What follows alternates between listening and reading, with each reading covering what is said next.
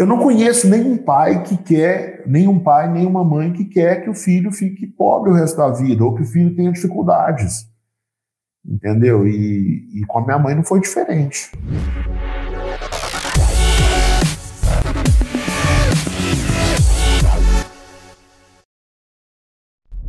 Olá, boa tarde, tudo bem com vocês? É, mais um dia especial aqui, mais uma live importante, né?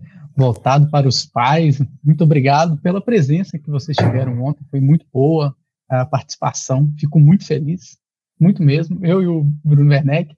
Seguinte, né, aqui a gente é, sempre a gente está discutindo estratégias para que você ajude seus filhos a entrar na universidade pública, né, sua filha ou seu filho, sem que você tenha que gastar primeiro uma fortuna absurda isso é importante, e sem que ele perca anos e anos da vida dele no cursinho, sabendo que seu filho está chateado e tal, está querendo universidade pública. E hoje, é, quer dizer, esse ano é um pouquinho especial, né, principalmente para o Bruno Werneck, porque ele faz 20 anos a primeira aprovação dele na universidade pública. E hoje a gente vai contar um pouquinho como que foi isso e, claro, o papel que a mãe dele teve nessa aprovação. É, vai ser algo bem emocionante, eu, eu imagino, né? Falar da mãe é algo que carrega muita emoção. O meu nome é Bruno Lopes. E eu sou Bruno Werneck. E hoje a gente vai falar sobre o tema. E se minha mãe não tivesse feito isso, eu nunca teria passado na universidade pública. Isso aí é um baita tema que, infelizmente, às vezes a gente só vê bem depois, às vezes, ter saído da universidade pública. E um pouquinho pensando nisso, Bruno, para a gente começar, como é que surgiu essa, esse desejo seu de entrar na universidade pública? Me conte um pouquinho. Cara, é o seguinte, na época, é, na época eu estava fazendo estágio na, antigamente chamava Companhia Vale do Rio Doce, né? É, e hoje chama só Vale. Eu estava fazendo estágio na Vale, no interior de Minas, numa cidade chamada Conselheiro Pena e era um estágio que eu, que eu ia fazer por causa do curso técnico, né? Então, assim, eu fiz curso técnico numa instituição federal aqui, aqui em Minas Gerais, né? No Cefet de Belo Horizonte. É muito renomado tal. Enfim, é, é bem, bem bacana, assim, abre muitas oportunidades. O pessoal da Vale foi fazer o processo seletivo lá no, no colégio mesmo, eu estudava, fiz o processo seletivo, passei é, e fui fazer o estágio. Eu cheguei lá para trabalhar com os técnicos. Né? No primeiro dia, eu fui em Governador Valadares, que era a, a regional da Vale, e eu conheci um engenheiro. Eu lembro, eu lembro direitinho o nome do engenheiro, ele chama Rogério. Né? Engenheiro Rogério. E os caras tinham o maior respeito pelo Rogério e tal. Ele me recebeu, ele falou: oh, seja muito bem-vindo, você vai trabalhar com o pessoal lá de Conselheiro Pena. E o Rogério, ele é engenheiro formado pela UFMG, né? Ele é, o Rogério é engenheiro formado pela UFMG. E ele trabalhava numa sala com ar-condicionado, enfim, era tinha uma, uma mesa só para ele, era um negócio super bacana, assim, né? Ele tinha um computador na mesa dele, né, e tal. Naquela época não tinha muito computador. E, e aí o Rogério falou: você vai trabalhar com o pessoal lá de Conselheiro Pena, você vai trabalhar com o Ayrton, é era o nome do, do chefe lá da, da, da da sub-regional de Conselheiro Pena, né? E me explicou o trabalho, eu fui lá trabalhar, cheguei no Aerta, e aí era um clima diferente, né? Um monte de ferramentas, assim, é, é, organizadas na, na sede, né, da, da Vale lá em Conselheiro Pena, tinha um caminhão todo sujo de terra, porque os caras iam para o trecho, os uniformes dos caras, né, eram todos, já dava para ver que o uniforme era, era surrado de graxa, é, e os caras usavam umas luvas daquelas de, de construção civil para fazer o trabalho, era outro esquema. Era o esquema de serviço pesado, né? E eu, assim, eu nunca fui muito fã do serviço pesado, né? Eu lembro, é, acho que a minha mãe até usou um pouco isso para me incentivar a estudar. Depois eu posso até contar essa parte. Mas aí, eu fui trabalhar com eles eles falaram assim, oh, você vai trabalhar com a gente aqui, você vai fazer o estágio, estágio de técnico, então nós vamos te treinar para ser um técnico. Tá? E você vai sair andando no trecho com a gente e tal. Aí eu fui pro, pro trecho o primeiro dia, né, em calor, cara. Era tipo assim, região mais, mais, mais quente né, de Minas Gerais, é ali para aquele lado, né? Bem perto do Espírito Santo. e um serviço pesado e tal, e tinha que andar de caminhão, e o caminhão não tinha ar-condicionado, e também não tinha amortecedor, então a gente ia andando e o caminhão pá, pá, pá, balançando pra caramba, né? E era uma confusão, assim, aquele negócio lá da Vale, da Vale, né, na época. E era bem à margem do Rio Doce, né, aquele rio que, que teve o problema por causa do, do vazamento, né, acho que foi Mariana mesmo que vazou no Rio Doce, não foi, Bruno? Você que foi, né? Foi. Foi. Você que entende de geografia. É, e, mas lá é lindo, maravilhoso, a paisagem maravilhosa, o rio, aquelas montanhas, mas o serviço era pesado. Era o dia inteiro no calor e tinha que trocar é, manivela, né, que mexia o trilho, tinha que mexer na instalação elétrica, era um, um equipamento grandão assim. Hoje um chip resolve aquilo, mas era um equipamento grandão e tal. E eu via que o serviço dos técnicos era muito pesado, né? Eles resolviam os problemas mesmo do dia a dia quando parava um trem. E, e o Rogério e os outros engenheiros ficavam lá no lugar que eles trabalhavam. Né? Só que sempre que tinha um problema assim mais, mais pesado, eles recorriam para os engenheiros. Eram os engenheiros que resolviam os problemas que ninguém sabia resolver, né? E aí eu fiquei, aquele negócio começou a ficar na minha cabeça, assim, e eu falei assim, cara, mas como é que funciona esse negócio? Ah, porque os engenheiros da UFMG, eles são muito bons, os engenheiros da Federal do Espírito Santo são muito bons, tem os engenheiros das federais, os caras começaram a falar naquele negócio, eu tenho dois primos engenheiros, eles não estudaram em federais, né? Eles estudaram na, na PUC, aqui em Minas Gerais. Mas o lance é que tinha um super respeito com esses engenheiros da UFMG né, e da Federal do Espírito Santo, que eram os principais ali da Vale. E, e só tinha uma galera que esses engenheiros respeitavam mais. Né, que, que eles falavam assim: não, os engenheiros da Vale são os melhores do Brasil, eles só perdem para os engenheiros do ITA. Eu falei: caramba, velho, engenheiro do ITA. É, inclusive o chefe da engenharia nacional da Vale é do ITA. Eu falei: caramba, velho, que bizarro. O chefe de todos os engenheiros é do ITA. Os caras do UFMG já são super respeitados aqui por essa galera, né? Os caras da Federal do Espírito Santo, mas esses caras do ITA, os caras devem ser de outro mundo, né? E o, e o pessoal, não. E eu já tinha pensado em fazer ITA na época que eu estava no ensino médio, mas passou assim pela minha cabeça. Eu nunca fui atrás daquilo. Mas aí eu comecei a pegar uma admiração e falei assim: ah, eu vou fazer engenharia. E os caras Fala, não, legal, engenharia, né? Tem aqui no Vale do Rio Doce, tem na UFMG. Eu falei assim, não, não vou fazer na UFMG, não, eu vou fazer engenharia no ITA. Os caras riram da minha cara de uma maneira. Eles riram, parece que eu tinha contado a melhor piada do ano, entendeu? Quando eu falei que queria fazer ITA. Cara, tem até um aluno nosso aí, Gustavo Mins, que entrou aí agora. Tudo bem, Gustavo? Seja bem-vindo. É, mas os caras riram da minha cara, e. Eu falei assim, não. Aí eu tinha um negócio em mim que falou assim: não, agora, agora é que eu vou fazer mesmo, né? Aí terminou o estágio, eu voltei para Belo Horizonte. Falei, não, vou estudar para o ITA agora, né? Eu vou fazer o ITA. Vou fazer o FMG aqui, né? Apesar que eu não estudei, eu, eu vou fazer o FMG. E aí fui fazer a prova do FMG. A prova do FMG na época tinha duas etapas. E era assim: passavam para a segunda etapa três candidatos por vaga. Você tinha que fazer um mínimo ali para passar, né? Era, era, era, era um pouco mais fácil. Aí eu fiz, eu não passei nem na primeira etapa da FMG, cara. Aquilo ali, eu falei, putz, se eu não passei na FMG, o que eu vou fazer no ITA? Não, vou dar um jeito, vou dar um jeito. E eu acreditava muito, né? Porque eu passei muito bem no, no Cefet, na, na época que eu fiz o curso técnico, eu fui aprovado muito bem, assim. Então eu falei, não, vou fazer a prova do ITA, então, mas eu vou estudar de verdade. Eu tinha até estudado alguma coisinha em governador lá, em Conselheiro Pena, né, mas não, não, tinha estudado de verdade. Aí resolvi estudar, aí fui num cursinho pedir bolsa, né, porque minha família não tinha dinheiro. Eu tinha o dinheiro que eu juntei do estágio, que dava mal mal para pagar a passagem de ônibus, dava para pagar a passagem de ônibus, e tinha um emprego que eu vinha trabalhando, e eu juntei um dinheiro também. E aí eu fui pedir bolsa no cursinho do, do ITA, que tinha acabado de chegar aqui em Belo Horizonte, né? E eu não passei nesse, nesse concurso de bolsas, né? Fui mal na prova e também eu, eu não ganhei a bolsa, né? Os, porque assim, não tinha muito por que os caras me darem a bolsa também, porque eu não tinha um histórico assim de grandes aprovações em outros vestibulares, né?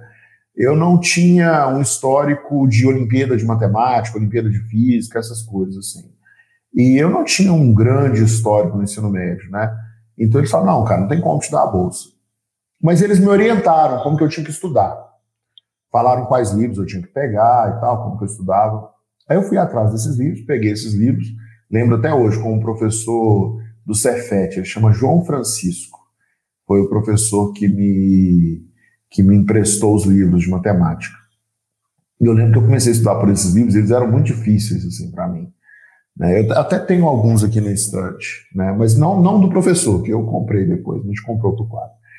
É, e eu fui estudando sozinho, né? E foi legal no início, eu comecei a aprender, até comecei a dar umas aulas particulares já com o que eu estava aprendendo, né? E foi bom, porque eu voltei para casa, eu estava trabalhando, eu trabalhava de dia e estudava de noite, né?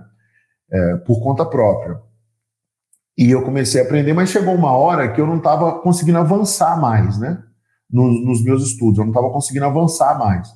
Aí eu lembro até que eu estava em casa, né, até meio triste e tal. Aí minha mãe chegou, ah, o que, que foi, Bruno? Tal.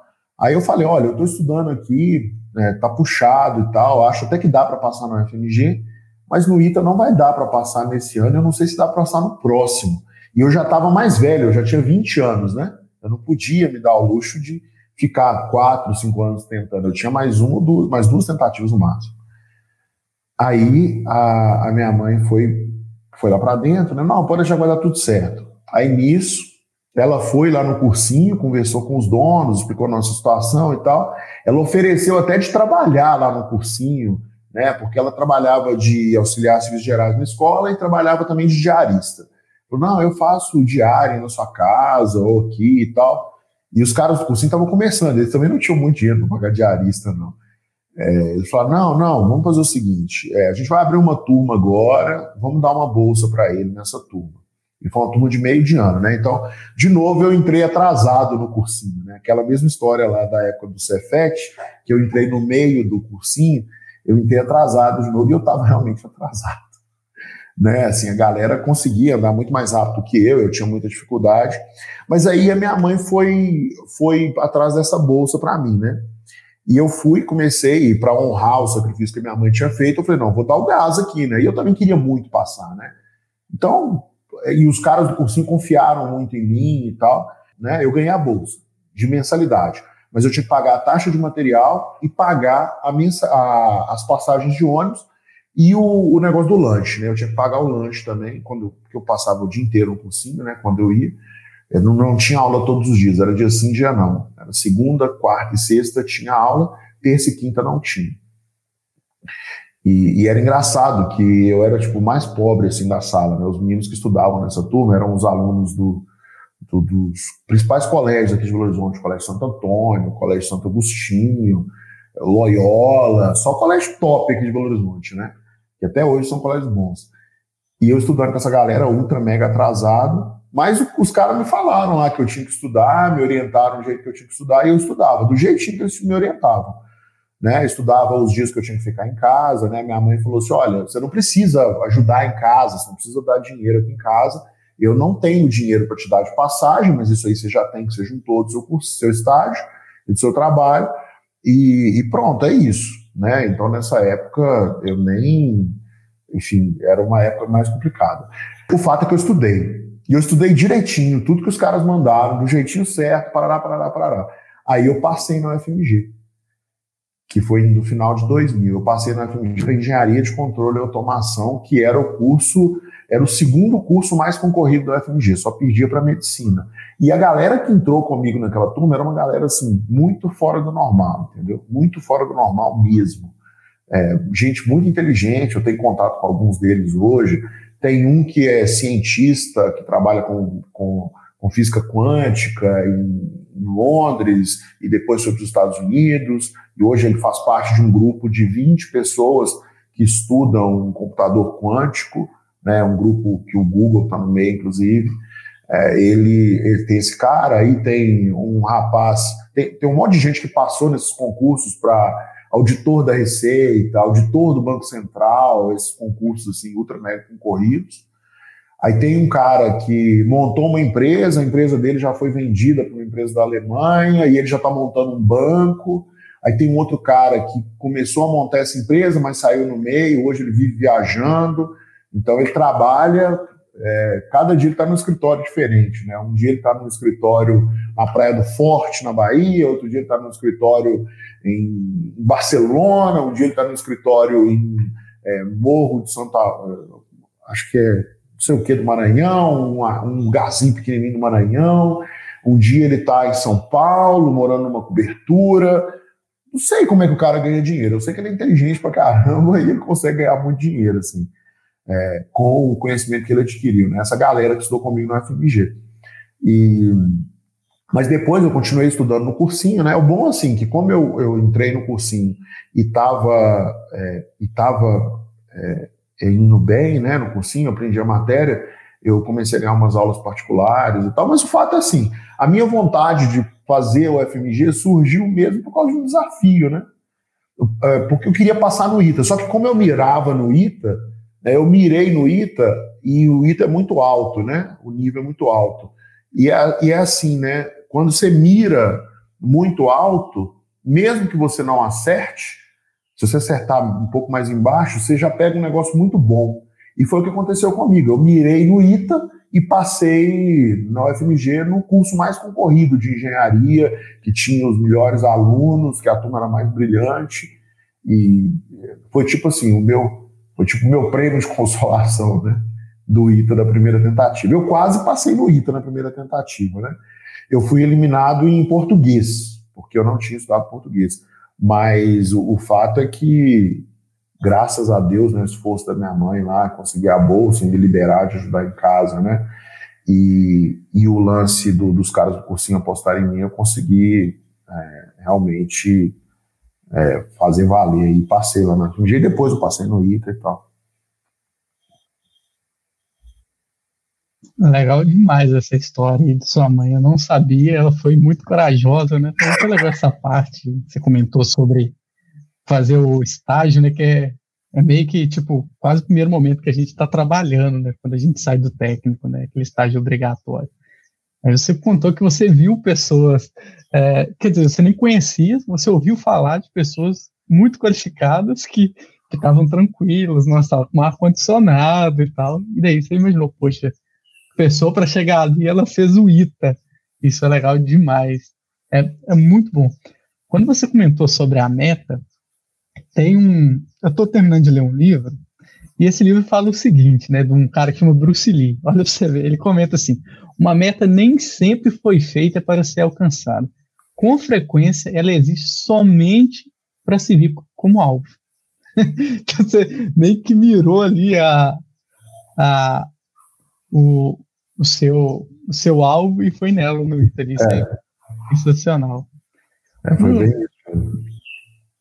Pelo que eu já escutei de você aí, você não tinha muitas condições de é, de, do cursinho, tanto que no final aí sua mãe foi lá pedir e tal, uma bolsa, uma ajuda, falou que queria trabalhar, isso é, isso é espetacular.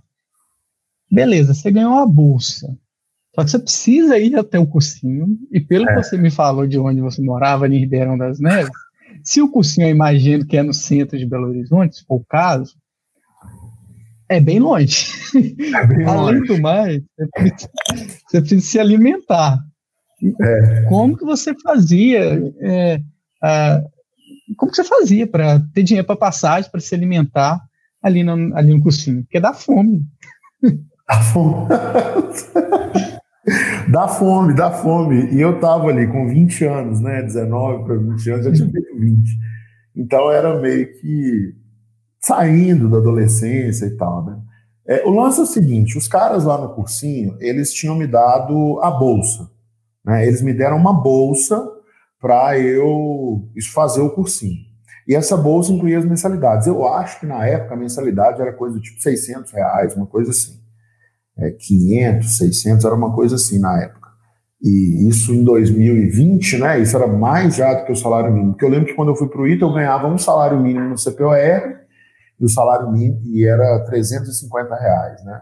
Então, a mensalidade do cursinho era maior do que um salário mínimo, né? A minha mãe ganhava uns dois salários mínimos, aí meu pai ganhava mais uns dois ou três também, é, enfim, mas não, não tinha muito para onde correr. Os caras me deram uma bolsa, né? E, mas eu tinha que pagar, além da passagem, do lanche, a taxa de material. A taxa de material acho que era 40 reais por mês. Eu pagava essa taxa, todo mês eu ia lá e pagava essa taxa. O dinheiro que eu usava para pagar essa taxa, para pagar a passagem, era o dinheiro da que eu tinha juntado no cursinho. No cursinho não, no estágio e no emprego, porque depois eu cheguei a trabalhar ainda numa empresa, né? É, agradeço muito o pessoal da empresa também, porque foi um dinheiro importante para mim na época. Uma empresa eu trabalhava como técnico. Nessa empresa eu já trabalhava com ar-condicionado e tal. Algumas coisas que eu tinha fazer, eu tinha até motorista, né, para me levar. Eu também não sabia dirigir, né? É, mas tinha um motorista para me levar, porque tinha um motorista lá que prestava serviço para a empresa. Mas então, eu trabalhava com o dinheiro que eu juntei, né, do, da época do, do trabalho. E, e era, e assim, para comer, né, o que, que eu comia? Eu ia no cursinho dia sim, dia não. Então, a aula era tarde, eu já saía do curso, já saía para o cursinho com almoço, né? Eu já tinha almoçado. E eu não levava nada, assim. Aí quando era no meio da tarde, início da, início da noite, assim, eu ia numa, numa pastelaria. Aqui em Belo Horizonte, para quem não conhece, né, tem no centro, tem várias pastelarias, né? Assim, São Paulo tem várias padarias, né? É, em Goiânia tem várias lojas de, de pamonha, né? Pamonharia, não sei como é que chama né? Em Salvador tem é, é, lanchonete mesmo, né? Bar e tal. E aqui em Belo Horizonte é pastelaria. E tem uma famosa aqui que é a Pastelândia. E todo mundo conhece a Pastelândia, né? A Pastelândia eu acho que é pioneira. Aí tem a Pastelândia, a Pastelar, a pastel não sei o quê, Rei Pastel, tem tudo aqui. E nessa época tinha uma promoção nessas pastelarias que era assim, dois, é, dois salgados e um refresco por um real é, três pastéis e um refresco por um real. Aí o dia que eu estava com mais fome, eu comia dois salgados e um refresco. E o dia que eu estava com menos fome, era três pastéis e um refresco, porque eu gosto mais de pastel.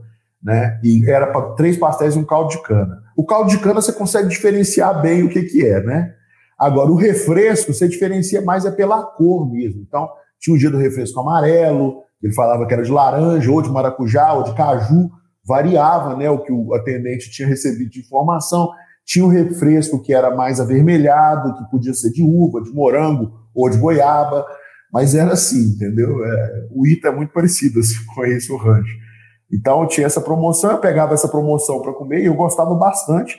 Até hoje, quando eu vou no centro de Belo Horizonte, eu gosto de, de comer um pastel e, e tomar um caldo de cana.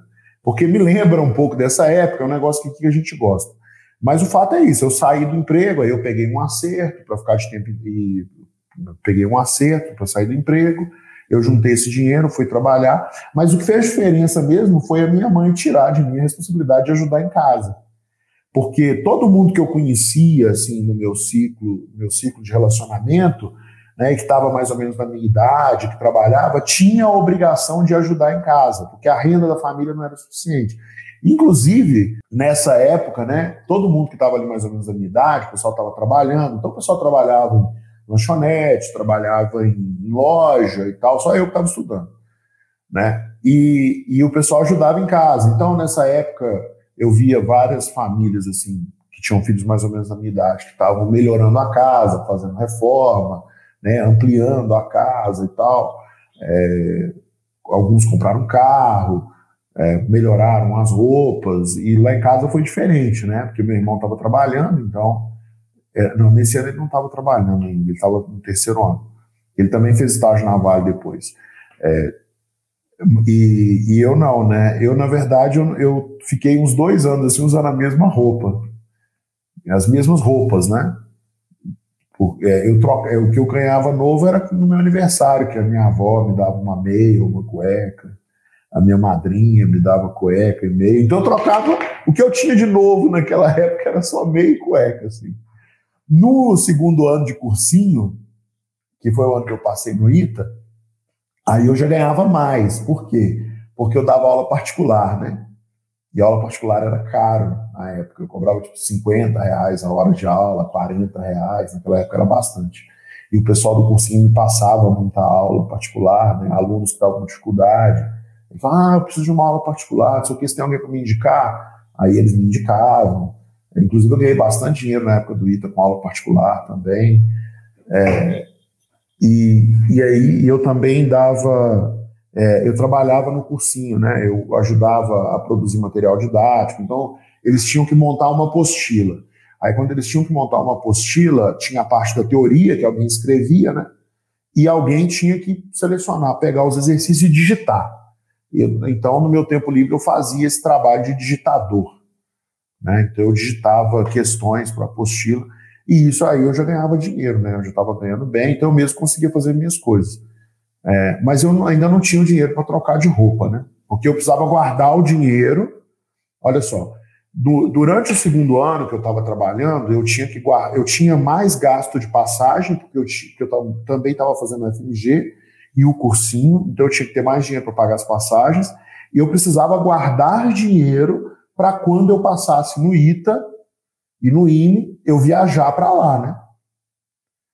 Isso foi em 2001. Então, em 2001 eu guardava dinheiro para viajar para o ITA quando eu fosse aprovado. E, e no ITA demorou um pouco para a gente receber o CPOR, então eu tinha que arrumar um, ter um dinheiro guardado, né? É, eu aprendi muito cedo assim a lidar com dinheiro, né? Eu aprendi muito cedo a não gastar mais do que eu ganho, né? E, e esse é, que foi mesmo o caso da minha mãe. Na, verdade, minha mãe nunca pôde gastar nada diferente do que, o que ela ganhava, né? Porque se ela gastasse menos ia faltar alguma coisa e se ela gastasse mais, não tinha muito. não tinha de onde Mas era, foi uma fase bem interessante, assim, né, de muito desenvolvimento. Eu cresci muito nessa época, né? Porque é, eu tive essa segurança assim na minha família que eu não precisava ajudar em casa. Meu pai também não cobrava que eu trabalhasse e tal. É, ele, ele até questionava um pouco o negócio do ITRA e tal, mas porque ele entendia direito, né? Quando eu passei no FMG, ele ficou muito sossegado. É, aí nessa época do, do, FMG, meus pais separaram, foi uma confusão e tal. Aí não teve, meu pai até parou de dar, dar muita é, é, participação, assim, né? Ele já, ele já era mais afastado, e aí que ele parou de participar totalmente. É, e ficamos minha mãe, meus irmãos e eu. Meu pai ajudou um tempo ainda, depois de separar, mas depois acho que parou também. É, enfim, mas o fato é que os dois me ajudaram muito, né? Me tiraram essa preocupação aí de ter que trabalhar para ajudar em casa. Graças a Deus eu não, eu não precisei, né? Depois eu até ajudei em casa, né? Ajudei depois em casa, fiz até umas gracinhas aí, depois se for o caso eu posso até contar. Mas foi isso. Bacana demais, né? Você praticamente, é o que meu pai fala, né? Você tem que virar homem, você, tem, você meio que nesse período aí se transformou completamente, né? Tem, tem um peso ali de responsabilidade maior ali, começa a correr atrás. Pelo menos, é, pelos alguns pais que eu conheço, né? Isso que eles esperam dos filhos em determinado momento, principalmente depois dos 16, 17 anos. É, é. Você comentou aí do seu pai, da sua mãe que te ajudaram. Teve mais alguma pessoa assim especial ou mais pessoas que te auxiliaram a, a te motivar, a te incentivar? Não, vai, você consegue entrar no ITA assim, não é tão distante, não. Você teve pessoas assim ao seu redor, além de seu pai e de sua mãe? Cara, é, a bem da verdade, meu pai não foi grande incentivador, assim, não, vai lá, meu filho, você vai passar no ITA e tal, não sei o quê. Não foi isso, não, né? até para não criar uma falsa imagem e as pessoas ficarem cobrando isso dos pais, acharem que os pais têm. Porque eu acho que rola, acho que hoje está rolando uma pressão assim, é, uma idealização, sabe, das pessoas. É, eu acho que a sociedade está idealizando todo mundo, né? Então a sociedade tem um ideal de pai perfeito, de mãe perfeita, de presidente perfeito, de chefe perfeito. Todo mundo tem que ser perfeito para se adaptar ao que eu acredito que é certo. E eu, eu não concordo com isso. Não acho que isso é, é correto. Porque não dá para exigir perfeição de ninguém, né? Porque ninguém é perfeito. Né? Então, assim, e muito menos. Assim, eu não posso exigir perfeição de ninguém, né? E eu não vejo que está certo. Então, é, meus pais estavam longe de serem perfeitos, mas foram ótimos pais, assim, me ajudaram para caramba. É, agora, quem que me incentivou? Minha mãe me incentivou bastante, né? mais com ações né, com o posicionamento dela do que com simplesmente falar, né? Ela até que não falava muito.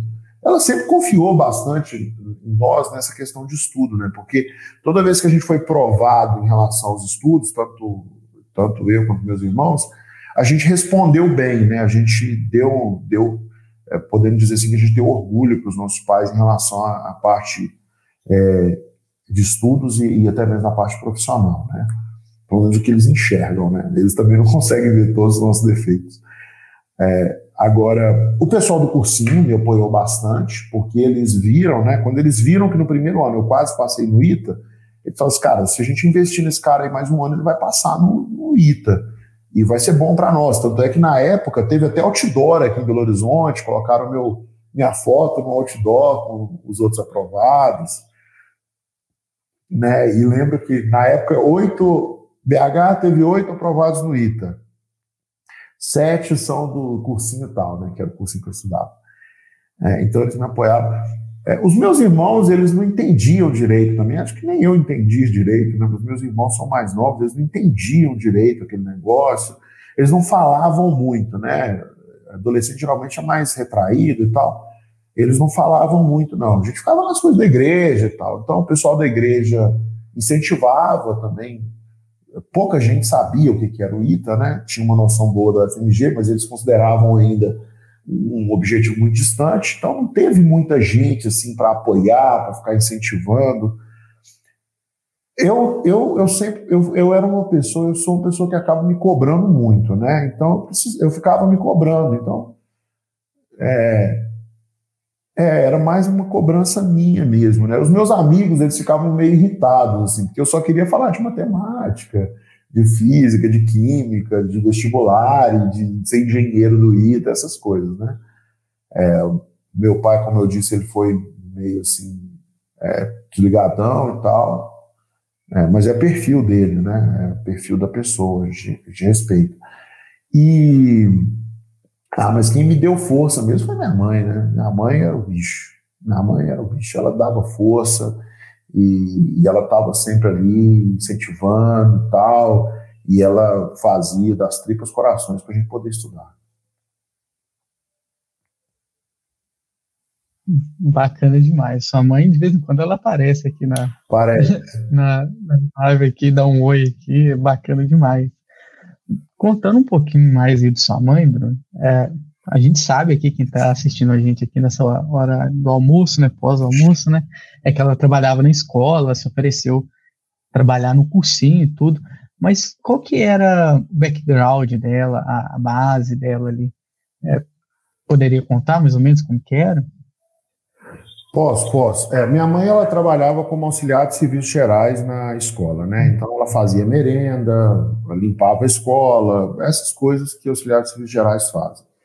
É, ela era cantineira, né? Então, às vezes ela estava na, na, na, sala da venda da coxinha, ela fazia isso. E minha mãe estudou só até a quarta série, né? Que hoje seria. É, até o quarto ano, né? Que hoje seria até o quinto ano. Hoje tem sim, tem o pré-primário mais quatro, né? Antigamente só tinha os quatro, ela estudava, ela estudou até esses quatro. Então ela é, ela aprendeu a matéria ali do Fundamental 1, né? Eu nem sei direito o que, que o pessoal aprende. Então, Fundamental 1 você vai mais é para brincar, né? Aprende somar, subtrair, coisa simples assim, né? Não aprende coisa muito puxada, não, né? Eu não é, lembro. O... Minha mãe foi até o, a quarta série, e meu pai foi até, até o oitavo ano. Mas seu pai e, era a pessoa mais O meu pai era estudado demais, estou o dobro. É, meu pai, talvez, meu pai e meu tio, talvez sejam as pessoas mais inteligentes. Nossa senhora, são tipo surreais. o tanto é, que eles isso trabalham. É, Bruno, é um negócio importante. Assim, inteligência não tem nada a ver com é, com escolaridade que você estudou, né? É mais a capacidade de você conseguir aplicar aquilo que você estudou, né? Tem gente que faz a, que, que termina a faculdade e não sabe fazer regra de três. A gente já cansou de ver isso aqui. A gente faz processo seletivo às vezes para gente com curso superior, aí tem um teste de matemática básica, né? E E assim, é um teste que tem uma ou duas perguntas mais difíceis, mas é um teste que mede uma, conhecimento de matemática básica. E tem muita gente com curso superior que não, não tira 40% do teste. Mas nem por isso eles deixam de ser inteligentes também. Eles têm inteligência em outras áreas e tal. Às vezes nem precisa. Né? Mas é mais iniciativa sim, da pessoa. Sim. Uh, Bruno, tá. Dá para me chegar meio numa conclusão aqui dessa, da sua situação naquele período, né? Sua mãe, ela tinha estudado pouco, uh, a sua situação financeira não era das melhores, não tinha condição de pagar um cursinho, precisava de uma bolsa, e tinha que trabalhar para sustentar no cursinho. Uh, tem até uma mensagem que vale a pena, mas é o seguinte: não chegou a rolar uma pressão quando você resolveu sair do trabalho para. Não, beleza, vou focar no cursinho? Não ficou muita gente falando na sua cabeça, não? Ficou. Ficou, né? Porque eu, o lugar que eu trabalhava como técnico, eu já tinha que usar terno, né, para trabalhar, porque era vinculado a um banco e tal. Então eu andava bem vestido, né? Tinha vale refeição, vale alimentação, então já era um emprego bom assim para o meu ciclo de relacionamento, né? É, mas, então rolou uma pressão da, da família, né? Alguns familiares falaram assim: não, você tem que sair, você tem que trabalhar. Diretamente comigo, poucas pessoas falaram, né? Eu era meio boca dura, assim. Mas falava com a minha mãe: não, você não pode deixar o Bruno ficar negócio de estudar e tal, vai trabalhar, depois ele estuda e tal. Ela: não, não, vai estudar, deixa eu estudar, vai ser melhor para ele. Então ela segurou essa pressão aí, né? Mas a minha mãe sempre, sempre embarreirou. Teve gente que falou assim: ah, você não está sendo teimoso, porque você já tentou uma vez e não passou, e tal, não sei o quê. Teve gente que falou assim: ah, mas você, por que você não faz faculdade tal, estuda de noite, trabalha de dia, estuda de noite, né? Depois faz um concurso e tal. Só que assim, a gente tinha na família uma divisão bem clara. Minha família não é um negócio assim que tem a pessoa pobre, aí a pessoa hum, quase classe média, aí a pessoa classe média, aí a pessoa quase rica e a pessoa rica, não. A gente tem pobre e classe média na minha família. E entre pobre e classe média, a diferença é muito grande na nossa sociedade. Existe uma desigualdade social muito grande entre o pobre e a classe média. Né? Só que assim, o jeito mais rápido de fazer essa ascensão, eu vejo pela minha família, era o seguinte: é, os meus primos que eram pobres, depois que eles fizeram faculdade, eles ascenderam para a classe média. E era muito claro, entendeu? Então, assim, cara, o que, que você tem que fazer na vida para em quatro, cinco anos você subir de classe social? Estudar. É o, é o caminho mais fácil, mais garantido. Então, se a pessoa estudar numa faculdade boa e for um bom profissional, fizer um curso bacana, em quatro, cinco anos ela sobe de, de classe social. Tipo, o meu salário, quando eu parei de trabalhar, e o meu salário, quando eu fui é, trabalhar depois de formado, era quase dez vezes o valor, entendeu? Qual o emprego, o que, é que a gente faz na vida que o seu salário multiplica por 10 em 4, 5 anos? E durante a faculdade eu já ganhava o dobro do que eu ganhava na época que eu trabalhava como técnico. Só porque eu tinha lá um. Estavam colando em mim um carimbo do ITA, entendeu? É, e a minha mãe percebeu isso, porque os meus primos que tinham curso superior estavam bem na vida, os meus primos que tinham um primo nosso que tem curso superior na federal, ele trabalhava, ele estava num caminho para ser executivo, de, e hoje ele é executivo da Unilever. Então, assim, o cara falava assim, velho, se a galera estudar, ela vai, a pessoa vai subir. A minha mãe tinha isso claramente. E ela sempre teve muita vontade de estudar, e por uma questão realmente até de quase passar fome, ela não podia estudar, né? muitos irmãos, mas ela via assim o lance da minha mãe, tipo, ela não tinha dinheiro para comprar caderno, né? Ela não tinha caderno, não tinha dinheiro comprar lápis. Então ela viu, cara, se a galera estudar, se a pessoa estuda, aí a pessoa sobe. E ela viu isso. Então, o que, que eu acredito que rolou na cabeça dela foi o seguinte: ó, deixa eu ver aqui. Eu imagino até minha mãe pensando, cara, deixa eu ver aqui. Tem um monte de gente aqui falando que não é para o meu filho estudar. Tá? E eu, e eu tô olhando para essas pessoas, essas pessoas não estudaram. E tem outras pessoas aqui que estudaram na mesma família. Onde que eu quero que o meu filho esteja daqui a 10 anos? Eu quero que ele esteja na mesma situação dessas pessoas que não estudaram e estão falando para ele não estudar e trabalhar, ou eu quero que ele esteja na situação das pessoas que estudaram e que fizeram exatamente aquilo que ele está tentando fazer. Cara, eu prefiro que ele esteja nessa situação aqui, entendeu? Porque essas pessoas que estudaram nas boas faculdades e são bons profissionais, hoje eles têm casa, eles têm carro, eles conseguem se virar sozinhos, eles têm mobilidade, eles conseguem viajar, eles não são preocupados com o que vão comer, com o preço do pão, com o preço de nada. Eu acho que foi isso que rolou na cabeça da minha mãe. Ela falou assim: ah, eu prefiro que o futuro do meu filho seja igual dessas pessoas aqui que estão caladinhas, achando bacana ele estudar, do que dessas outras que falaram para ele estudar, para ele parar de estudar e trabalhar, porque elas não arrumaram nada na vida, assim, que eu quero que meu filho tenha. Porque a verdade é a seguinte, Bruno: é, a gente pode até ser pobre, sabe?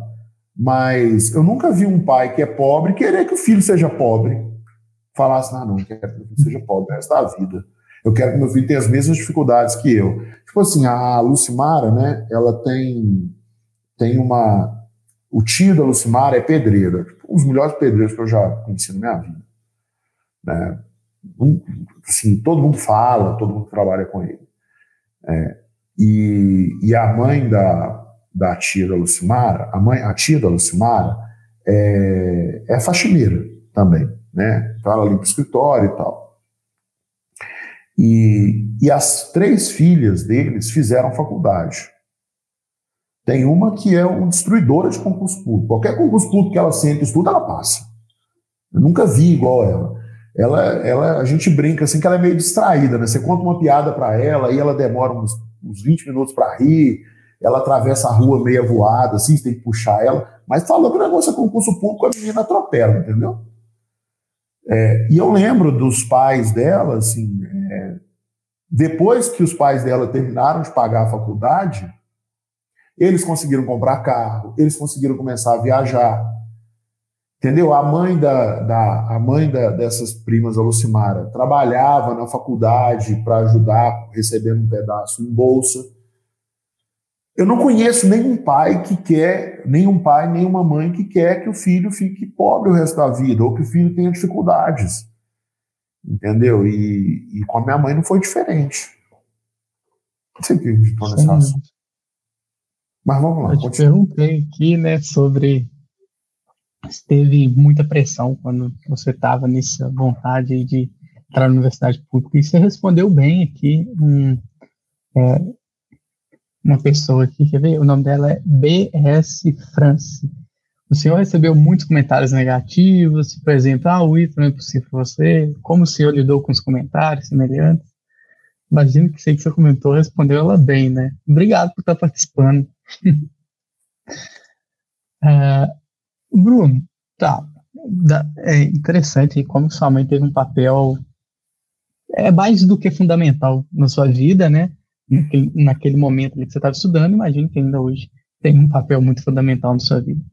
Mas pensando aqui, por tudo isso que você passou, beleza, você ralou demais, estudou demais, como que foi o dia que você foi aprovado na UFMG? Tipo, sua aprovação na UFMG, como que foi? Cara, quando eu fui aprovado na UFMG, eu já tinha, depois do vestibular, eu fui para conferir as provas, né, conferir as notas e tal, e eu tinha uma expectativa muito boa que eu fosse passar. Quando eu passei da primeira para a segunda etapa, aí eu fiquei bem tranquilo, porque a segunda etapa era só provas específicas para quem vai fazer engenharia. Então era português, matemática, física e química, né? Então era muito parecido com o vestibular do ITA. A parte de inglês eu já tinha passado na primeira fase. Então, assim, eu fiquei muito confiante, né? E realmente eu fui muito bem nas provas de matemática de física e de química do, do vestibular do FMG. É, muito bem mesmo. E, e a gente tinha uma expectativa assim que eu fosse passar já. E nessa época, eu passei entre o vestibular do FMG, entre o, o, último dia do vestibular do FMG e o resultado, eu passei lá no cursinho, né, para agradecer para o pessoal, falei assim, cara, eu vim aqui para agradecer vocês e tal. E se vocês tiverem algum material que vocês precisem digitar para colocar e tal, para montar as listas, eu ganhei um computador e eu, eu, eu posso fazer para vocês, assim, até como uma forma de retribuição. Aí os caras, tá bom, vem aqui. Aí eles me chamaram para uma sala, os diretores falaram assim, ó, oh, Bruno, é, a gente acha que você tem grande chance de passar no ITA. E a gente está afim de investir em você. É, o que, que, você acha de você fazer o cursinho com a gente de novo? E a gente, eu falei, interessante. Eles falaram assim: a gente sabe que você não tem nem dinheiro para pagar a passagem, então nós vamos te dar o dinheiro da passagem e você pode continuar fazendo seu primeiro semestre lá. Você vai ser. Aí você fica estudando aqui com a gente e tal, e trabalha. Aí eu aceitei na hora, né? Eu sei que eu fui, e, e eu tava lá digitando questão e tal, não sei o quê. Aí foi o dia do vestibular da FMG. E os caras do cursinho falaram assim, o dia do resultado. Falaram assim, não, vamos ver quem passou. Aí a gente desceu. É, é não, aí o que aconteceu? É, o nome saiu no jornal. Aí alguém foi olhar no jornal e viu o meu nome e falou para minha mãe. Aí minha mãe comprou o jornal. Nessa hora eu já sabia que eu tinha passado. Então eu, desci, eu saí com um dos coordenadores lá do cursinho e a gente foi na escola de direito da UFMG olhar a lista de aprovados para ver os alunos do cursinho, né? E aí eu vi o meu nome. Na hora que eu vi meu nome lá, eu falei, cara, foi impressionante. Na hora que eu vi o meu nome na lista de aprovados da FMG, foi como se tivesse caído um caminhão das minhas costas. Cara, eu falei assim, graças a Deus, tá resolvido.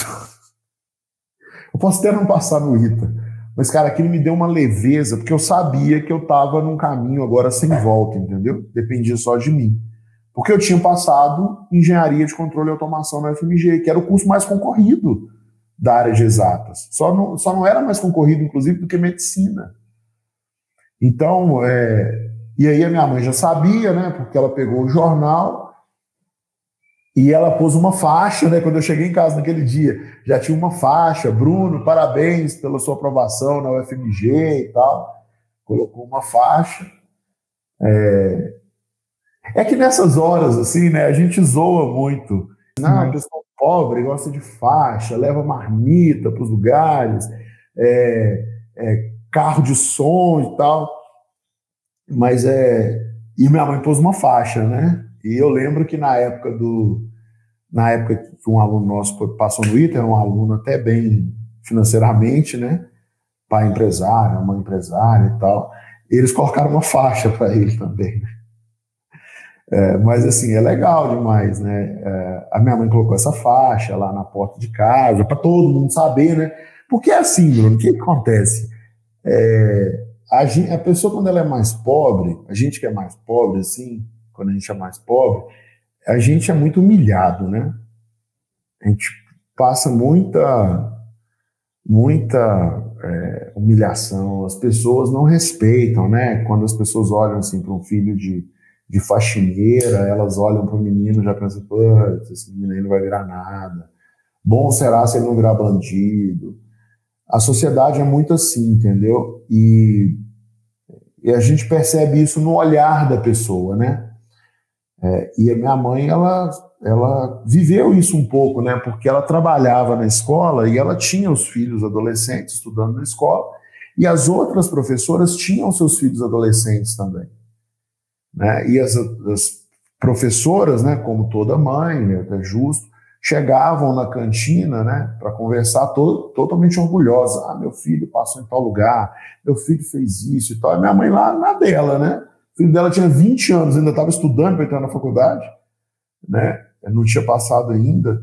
E mesmo que eu era o melhor aluno da escola do bairro, mas assim, cara, para as pessoas nada. E na hora que eu passei no FMG, para ela foi meio que uma realização também, né? Porque agora alguém chegasse na, na cantina falando, é, falando, ah, meu filho passou, não sei o quê. E sempre tem aquela pessoa que fala, e o seu, né? Sempre tem aquela pessoa, assim. Todo lugar tem gente assim. É, e quando alguém chegava lá, ah, meu filho passou em tal lugar, não sei o quê, não sei o quê, era engraçado, que as outras cantineiras, né, que trabalhavam com ela, falavam assim, ah, é, o filho da Vânia passou em engenharia na UFMG passou em primeiro lugar. Mentira, não tinha passado em primeiro lugar. Aí a minha mãe, não, ele passou no primeiro semestre. Aí, aí assim, a galera, ah,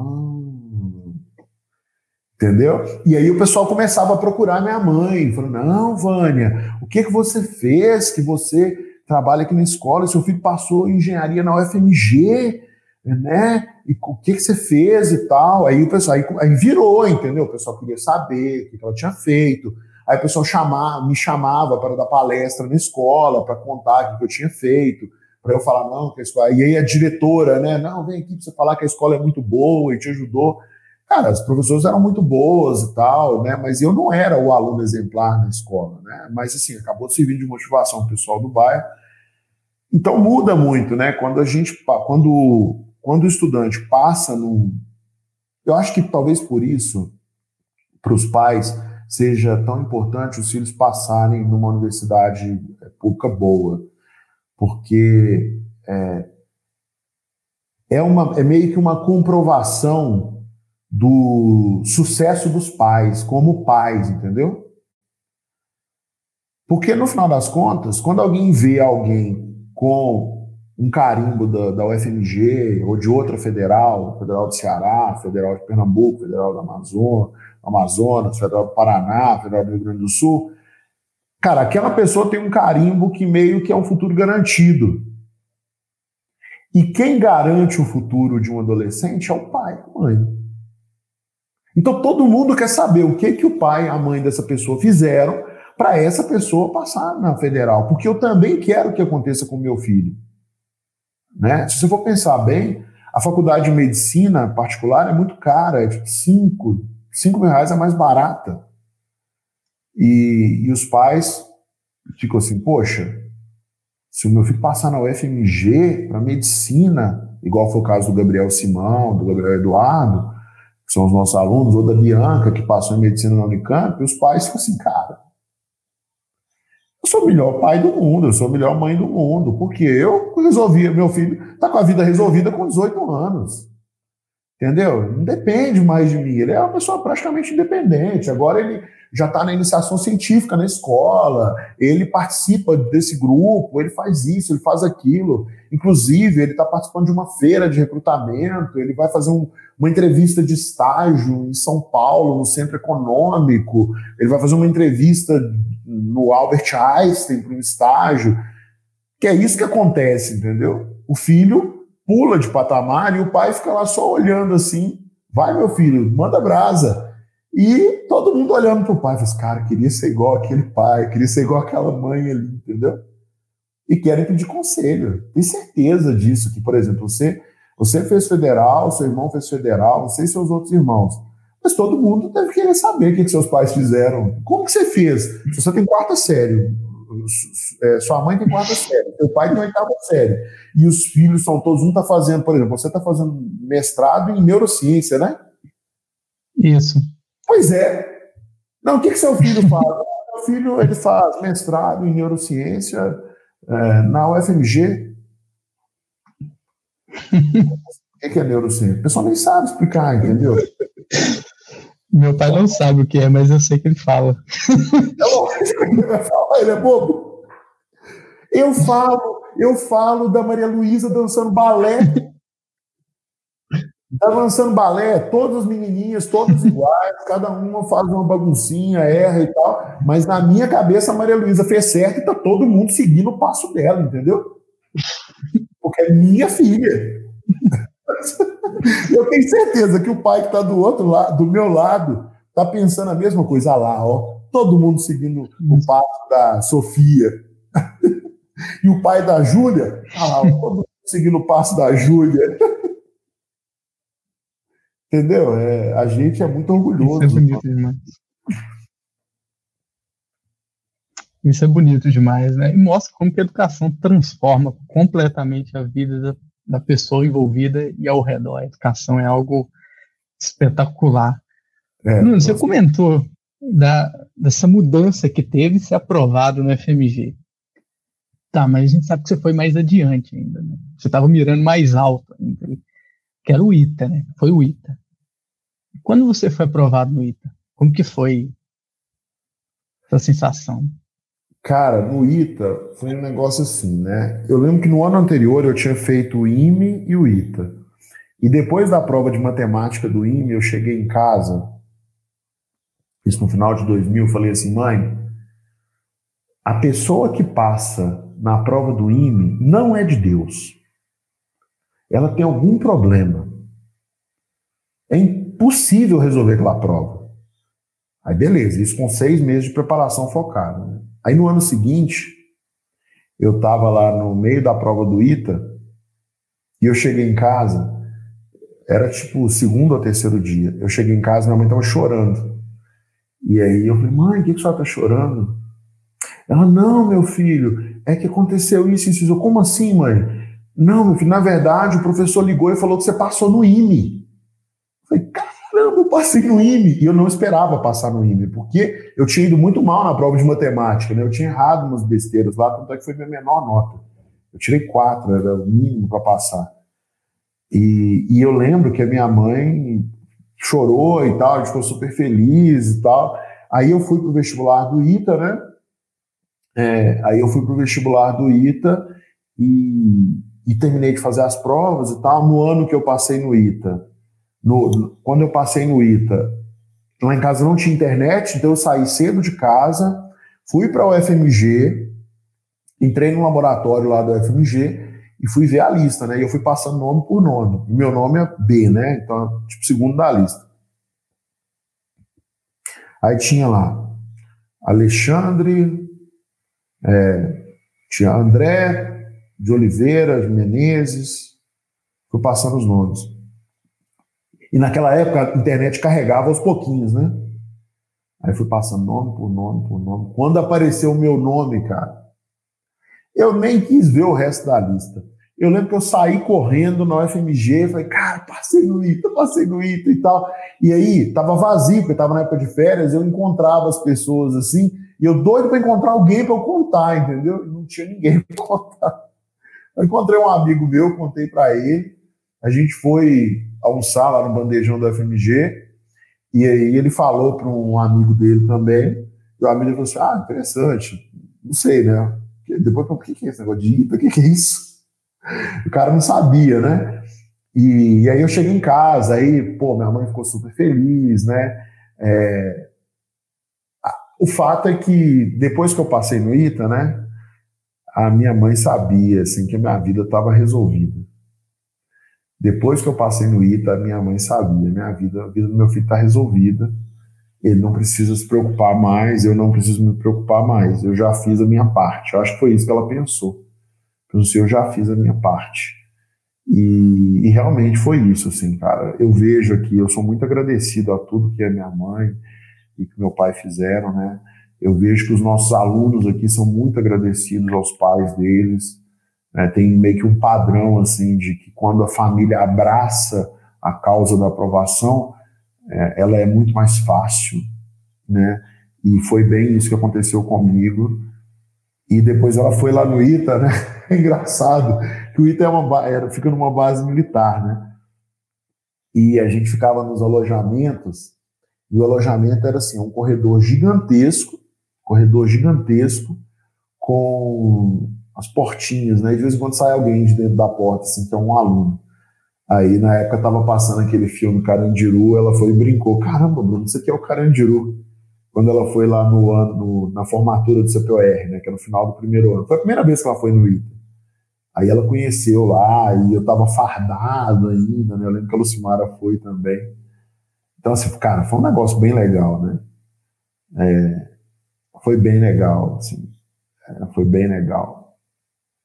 É, e é fantástico, cara, assim, a, a, realização que a gente vê, assim, que os pais têm quando os filhos conseguem de fato passar naquele vestibular que é tão concorrido é muito grande. Às vezes a gente tem a impressão que o pai fica mais empolgado que o filho. Né? A mãe fica mais empolgada que o filho. A gente, às vezes a gente tem essa impressão. E não sei se essa impressão é tão errada assim, não. É, o meu pai, ele é muito mais empolgado do que eu da pós-graduação. Todo dia ele me pergunta. Eu falei, pai, não tá tendo aula. o FMG tá parado. Mas e aí? Você já viu o cérebro já na mesa? Não, pai, ainda não.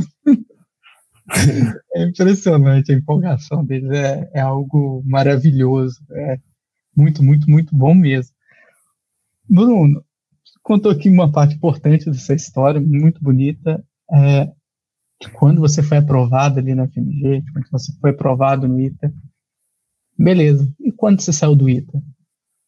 Esse carimbo ITA, o quanto ele impactou sua vida, impactou a vida de sua, de sua mãe, de seu pai, de seu irmão, de, ao redor de você? Cara, a minha vida impactou bastante, assim, né? Porque eu pude fazer várias coisas que eu nem sonhava, assim, que eu poderia fazer, né? Viajei para vários países, trabalhei com gente muito boa, em empresas muito grandes. É, tive a oportunidade de montar uma empresa e se eu não tivesse feito ITA, com certeza teria sido muito mais difícil. Agora, a vida da minha mãe até que não impactou muito, não, porque ela é muito simples, né? Então ela não é de ficar cobrando as coisas, assim, eu ajudava um pouco em casa, depois de formado já podia ajudar com mais tranquilidade, é, mas ela nunca foi muito não. Eu cheguei a falar com ela algumas vezes de mudar de casa, ela não rende, toda vez que fala de mudar de casa, ela meio que desconversa, ela não rende muito esse assunto, é, ela teve umas coisas que eu fiz que foram legais, né? Assim, que eu acho que ela gostou. Na época que eu morava em Portugal, eu, eu, eu levei ela, né? A gente já morava com a Lucimara lá, a gente já estava casado, e os pais da Lucimara foram, né? Eles conseguiram, eles tinham uma grana para se bancar, e eu levei a minha mãe, né? Eu falei, mãe, vem, vamos também e tal, para a senhora conhecer. Aí a gente foi, ela conheceu várias cidades de Portugal, depois ela passou em Roma, aí foi lá no Coliseu, é, ela foi em Paris, então ela foi lá na Torre Eiffel e tal, foi até engraçado na Torre Eiffel, como é que foi minha mãe na Torre Eiffel, né? A gente, ela estava vendo a Torre Eiffel só de longe, né? A gente andando e ela via, ah, a Torre Eiffel lá na frente, ah, a Torre Eiffel lá na frente. Aí eu falei, mãe, vamos sair para a gente dar uma volta e tal, a gente foi todo mundo. E eu já tinha ido em Paris, é, acho que umas duas vezes antes, né? Então eu conhecia alguns caminhos, assim. Então eu fui por um caminho e a gente foi andando por uma rua. Eu falei, mas vamos passar ali. Ela, Bruno, não tem nada aqui nesse lugar e tal. Mas o fato é que esse lugar, quando virava a esquina, assim, virava a esquina, você dava de frente com a Torre Eiffel. Uma vista maravilhosa, você via ela perfeita, né, todo, toda aquela região ali em volta da Torre Eiffel, tudo super iluminado e tal. E aí eu mostrei, e um monte de gente ia lá só para tirar foto. E aí eu levei minha mãe, eu lembro que ela chorou, ficou super emocionada e tal. É, e, então, isso foi uma coisa assim que eu tive a oportunidade de fazer, né? A gente já viajou para outros lugares, né? Na eu morava em Salvador, então já, ela já foi para lá algumas vezes. A gente viajou uma vez para os Estados Unidos, né? Para visitar minha irmã. É, ela foi também, e era engraçado, né? Minha mãe lá nos Estados Unidos e tal que ela é muito simples, né? E ela, ela sempre fala, ah, Estados Unidos, Estados Unidos, e ela estava indo. Agora ela vai direto, né? É, quase todo ano ela vai, assim, para visitar minha irmã, né? Ela já foi, ela já foi para alguns lugares que eu ainda não fui, né? Mas aí é graças mais à minha irmã. Ela foi para o Canadá, eu não conheço. Foi engraçado que ela foi sozinha, sem saber a palavra de inglês, daqui para o Canadá fazendo escala. Acho que ela fez uma escala no México, se não me engano. É, mas com certeza isso só foi possível porque ela investiu na educação dos filhos dela, né? E hoje, hoje ela não precisa preocupar com os filhos, né? Os filhos sabem se virar muito bem, mas porque ela investiu quando eles ainda eram adolescentes. E educação é investimento, você tem que fazer assim, é, pensando no futuro. E é um investimento que dá muito retorno, né? Porque ele dá um retorno de tirar um peso da sua cabeça, tem peso porque você já resolveu a vida dos seus filhos, já está resolvido. A educação proporciona isso. Mas foi legal, a gente viajou bastante. Agora não está podendo viajar por causa do negócio do Covid, né? Mas a gente tem plano aí de viajar. Estou querendo ir lá visitar minha irmã, né? ainda não visitei minha sobrinha. Depois que ela nasceu, minha mãe vai com certeza. Antes do Covid, minha mãe estava lá nos Estados Unidos. Acho que até janeiro ela estava lá. Graças a Deus não pegou Covid. Nossa, ainda bem. É, isso é legal demais. Eu tenho uma promessa com eu e meu pai, a gente se prometeu, a gente se prometeu aí que a gente vai lá na Patagônia, lá. Sou doido para ir. Ele já, de vez em quando ele me cobra, ei, Bruno, e aí, Bruno, quando a gente vai? ele tá marcando aí, sou doido para conhecer lá. Bruno, é, pensando um pouquinho mais, finalizando aqui o, o nosso episódio, né? Bem emotivo. É, tá, eu hoje eu trabalho no quadro, sou muito feliz onde eu trabalho, tem crescido bastante, agradeço muito por isso todo dia. E eu queria saber o que sua mãe tem a ver com o quadro. Cara, esse negócio é engraçado, né? Porque um dos motivos que me, me fez querer ir para o ITA e tal foi querer montar uma escola de excelência algum dia, né? E, e hoje, hoje, graças a Deus, posso dizer que a gente tem uma escola online de excelência, né? Inclusive, a gente tem agora as turmas de ensino médio, com alunos que estão no primeiro, no segundo ano do ensino médio. Já tinha, né, antes, mas agora tem turmas específicas para essa galera. E, e, eu meio que realizei isso, estou realizando esse sonho, né, de ter uma escola bacana, né, uma escola que realmente ensina para as pessoas, que realmente ajuda a transformar a vida das pessoas. Só que na época que eu falava que eu queria ser professor, a minha mãe não era muito a favor, não porque ela conhecia o professor, né, sabia o tanto que o professor trabalhava, sabia que o professor não era muito valorizado, né, que a vida do professor muito difícil, e ela não queria isso, né, ela falou assim, pô, mas você vai pegar um diploma de dinheiro do ITA vai virar professor? Que negócio é esse? Como é que funciona isso, né? É, mas o fato é que é, eu acabei, a gente acabou, né, junto com a Lucimar, é claro, e depois com todas as pessoas que vieram, a gente montou o quadro, né? E hoje eu dou pouquíssimas aulas. Hoje eu ensino aos alunos mais é como que eles estudam, como que eles aprendem, né? Por quê? Porque tem professores que são muito melhores que eu, né? Para ensinar eles a matemática, física, química, geografia, história, enfim, todas as disciplinas. E, e assim, mas o, o sonho que eu tinha de criar uma escola boa e mais acessível para todo mundo, a gente conseguiu realizar, né? Está conseguindo realizar. Porque no final das contas, o, o, o, racional né, de preço por trás do quadro sempre foi esse, né? Se o aluno ganhar bolsa integral, ele vai pagar só o dinheiro da passagem. E hoje a gente, hoje o nosso preço não é o mesmo preço da passagem de ônibus. Por quê? Porque a passagem de ônibus subiu muito. Então a gente é mais barato do que pagar passagem de ônibus. Mas o racional era esse, porque foi o que eu tinha de oportunidade na época. Né? Na época eu tive a oportunidade de estudar o custo da passagem de ônibus. E hoje, graças a Deus, a gente conseguiu montar uma escola que dá essa oportunidade para as pessoas ao custo das passagens de ônibus.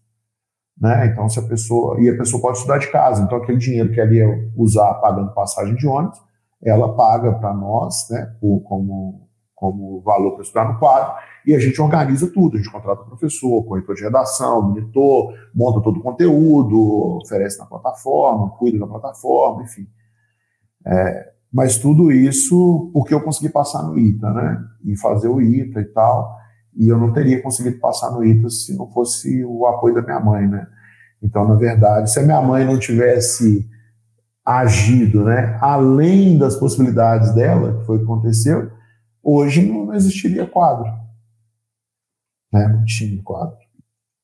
Qual é o nome dela? Vânia. Vânia. Obrigado, Vânia. Dona Vânia. Dona Vânia. Obrigado, Dona É isso aí, Bruno. A gente conseguiu pegar tudo para responder. Eu tive bastantes perguntas hoje, né? É bem interessante esse tema, né? Eu gosto bastante. Quando a educação transforma, revoluciona, né? Tudo desenvolve. É isso. Tem algum comentário? Tem alguém que você quer comentar?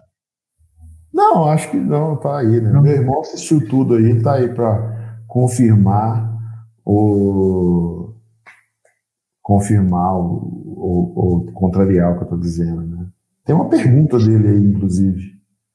Olha isso. Tá? Gilson Werneck. Como deve ser a proporção ideal entre o apoio financeiro, emocional e sentimental dos pais para a aprovação dos filhos? É, então, essa pergunta aí é uma pergunta meio é, complicada, né? Porque não tem, eu não acho que tem resposta certa, né? Porque é, cada família é de um jeito. Tem pais que só conseguem dar o apoio emocional e sentimental. Tem pais que só conseguem dar o apoio financeiro. Por quê? Porque o pai tem dinheiro pra caramba, mas ele tem as lutas interiores dele, né? Tem depressão, enfim. E que todo mundo tem as suas características, né? Então, eu não acho que tem uma proporção ideal, não. Eu acho que a proporção ideal é aquela proporção que a pessoa consegue dar. Acho que essa é a ideal, assim. É, a, acho que o, o, a postura tem que ser de cara, tá tudo certo, entendeu? Assim como eu não sou perfeito, os meus pais não são perfeitos, e assim como meus pais não são perfeitos, meus avós não são perfeitos, assim por diante, e tá tudo certo. Entendeu? Cada um dá aquilo que pode. E é ótimo isso. Pronto, tá bom, já é suficiente. Né? O que eu precisava para chegar até aqui, os meus pais me deram, até mais do que eu precisava. E eu tenho certeza que com isso eu consigo ir muito mais longe. Né? E é isso, isso que a gente até fala para os nossos alunos aqui. Né? Eventualmente, aparece um aluno que compartilha com a gente alguma situação familiar, né? Ah, meu pai isso, minha mãe aquilo, não sei o quê. E a orientação que a gente tem aqui desde o início do quadro é assim, olha, a gente não tem competência para lidar com temas emocionais e sentimentais familiares. A gente está aqui para ensinar os alunos a estudar de uma forma que eles vão aprender, né, que vai respeitar a realidade deles, as individualidades deles, quando eu falo dos alunos, né, e, e que vai ser a melhor maneira para eles passarem no vestibular. A gente foca na personalização da experiência de estudo. Né? Essa parte emocional é, familiar, a gente não tem competência para fazer isso. Quem tem competência para fazer isso são os pais. Eles sabem o que é melhor para os filhos deles, sempre. Sem dúvida, né? Sem dúvida. É, é isso. Episódio bem bacana, muito bom, adorei. É...